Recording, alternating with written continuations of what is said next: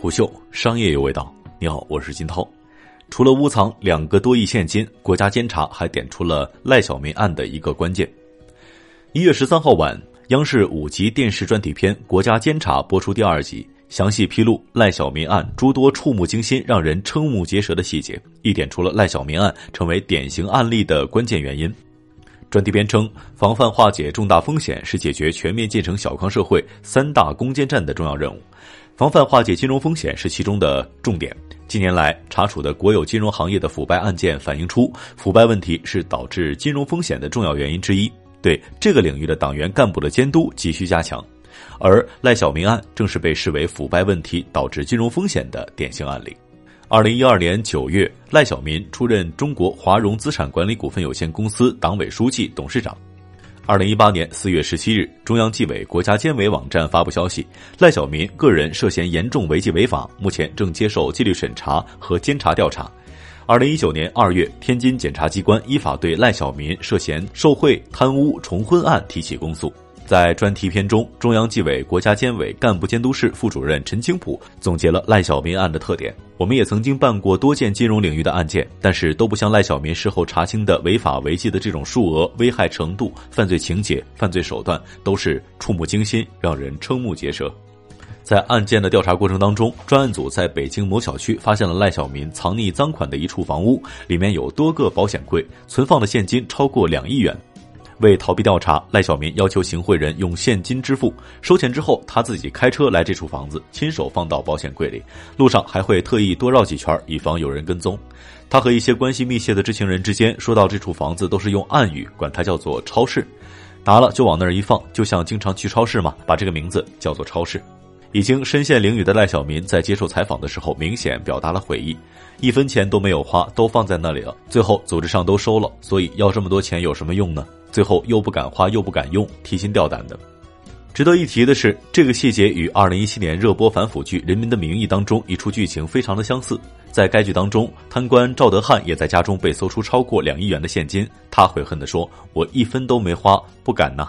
实际上，超市里藏的巨额现金只是赖小民违法所得的一部分。除了现金，他还收受大量的房产、名车、名表、黄金、字画。他的违法所得最终数额还需要经过司法机关的最终认定。毫无疑问，这将是一个令人震惊的数字。赖小民违法所得的金额巨大，除了本人的贪欲，也反映出金融行业腐败不同于其他行业的一个特点。陈清普指出，金融领域的特点是资金密集、资源密集。实业领域一个项目也就是两三个亿，金融领域一个融资就达到几十亿。赖小民也知道自己的价格，知道他能给人带来多大的好处。赖小民本人也坦诚，在金融行业干久了，钱仿佛变成了一个数字，找人要房要车成了一件相当自然的事儿。天天跟钱打交道，接触的老板动不动上百亿，给你点钱对他来说小菜一碟，自己也觉得很正常，非常麻木了。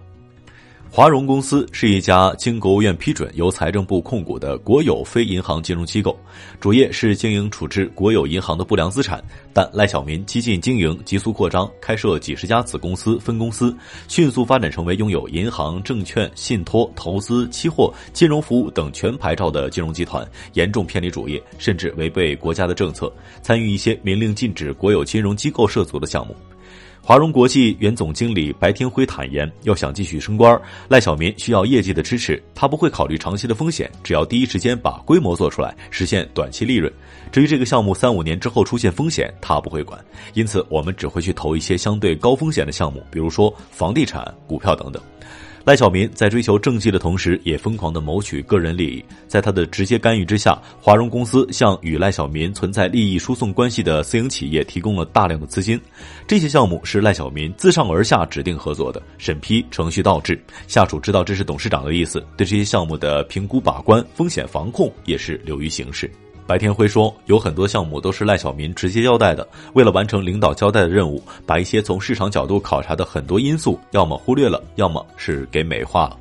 面对监管机构的提醒，赖小民不以为然，甚至斥责监管人员不专业，影响了企业的发展。金融领域本身专业性比较强，隐蔽性比较强，所以很多的事情看似合规，但层层剥离开来，都存在巨大的风险。本是不良资产处置者的华融公司，在赖小民的引导之下，渐渐异化成了金融风险制造者。出现问题之后，赖小民并未回归正途，反而利用所谓的专业经验，用饮鸩止渴的方式加以掩盖。党委书记是党风廉政建设的第一责任人，如果不领导纪检监察工作，反而带头违纪违法，必然导致作风和腐败问题的多发。赖小民自己就说：“党委书记、董事长、法人都是我一个人挑，纪委书记在自己领导的党委下面管，哪有多少权威呢？纪委书记是我的党委委员，我的部下，说实话，他很难监督我。”华融国际原董事长汪平华直言，在华融公司没人敢和赖小民对着干，基本上都是老赖说啥就是做啥。赖小民用手中的人事权排除异己，任人唯亲，将国有企业当做自己的私人领地。他是江西瑞金人，华融集团从管理层到食堂大厨，很多岗位他都安排了自己的老乡圈的人。赖小民的用人导向也使得反对的声音大多沉默，投其所好的人大行其道，华融公司的政治生态严重恶化。中央纪委国家监委第三监督检查室副主任李中华分析说，赖小民本人从内心就排斥党的领导，把华融公司变成了他的家天下，内部外部的监督全部失效，导致了赖小民案的结果。这是近年来金融领域里面影响极其恶劣、教训极其惨痛的这么一个案件。赖小民案揭示了华融公司党的领导、党的建设弱化、淡化、虚化、边缘化，纪检部门难以履职，监督严重缺失的情况。这种现象在其他金融行业也不同程度的存在。新一轮驻派机构改革向十五家中管金融企业直接派驻纪检检查组，正是针对发现的监督薄弱环节对症施策。